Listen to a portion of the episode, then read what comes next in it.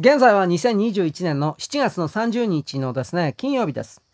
米国時間の27日だったと思います。米国の議会において、北京で開かれる冬季五輪のですね、スポンサーと言えるような巨大企業5つに対して、あの、幹部を呼び寄せ、まあ正確に、正確に言えばオンライン会議だったんですけれども、呼び寄せ、そして質問しました。あの、あれらの虐殺に関わっているような国家で、やるべきではないのではないか。あなたたちはなぜ北京冬季五輪に資金を提供するのか。というふうな、まあ結構きつい調子での質問が行われたようです。そしてですね、一応この議員団に関しては、IOC 国際オリンピック委員会に開催地の変更を求める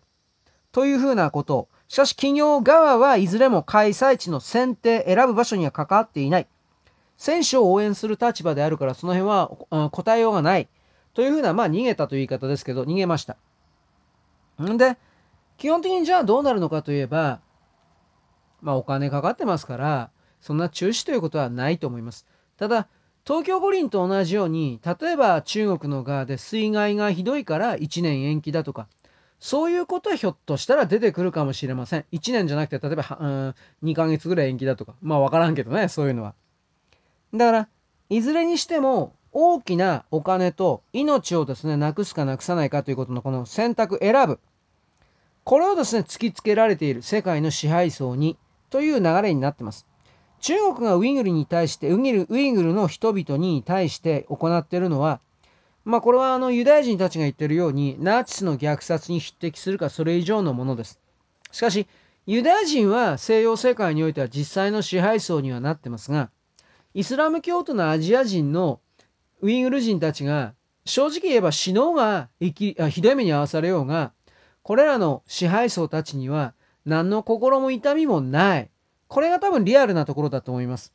しかし、その状況をずっと続けていると、表の部分における綺麗な自分たちの企業イメージだとか云々が壊れてしまい、商品が売れなくなる。投資家のお金を集められなくなる。ユダヤ人たちの。そういうことがですね。だからユダヤ人の中でもきっと割れてると思うんですよ。イスラム教徒をなんで助けなくちゃいけないのかみたいな。しかし、この、この動きも結局のところ中国におけるユダヤ人勢力、海風ユダヤ人というですね、見た目は全くアジア人なんですけれども、古代イスラエル王国ですか、あそこから分離して中国までたどり着いた人々の子孫。ま、見た目全くアジア人なんだけど、生活様式と宗教がユダヤ教という人々が5000人から1万人ぐらいの数でいまして、これに対しても中国共産党が虐待、弾圧、虐殺までは多分してないと思うけど、虐待弾圧をしていたのはもうバレちゃったんで、それでユダヤ人社会が大きく、あの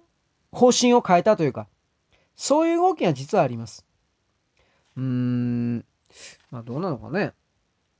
私はその中国共産党はメンツにこだわって100%どんなことがあっても北京闘技グレーをやるという立場にはいますが、やりたくてもやれないほど中国の中の天変地異的なものが大きくなるんじゃないかなと実はこっちの方も想定しているというか疑っているというかその立場です。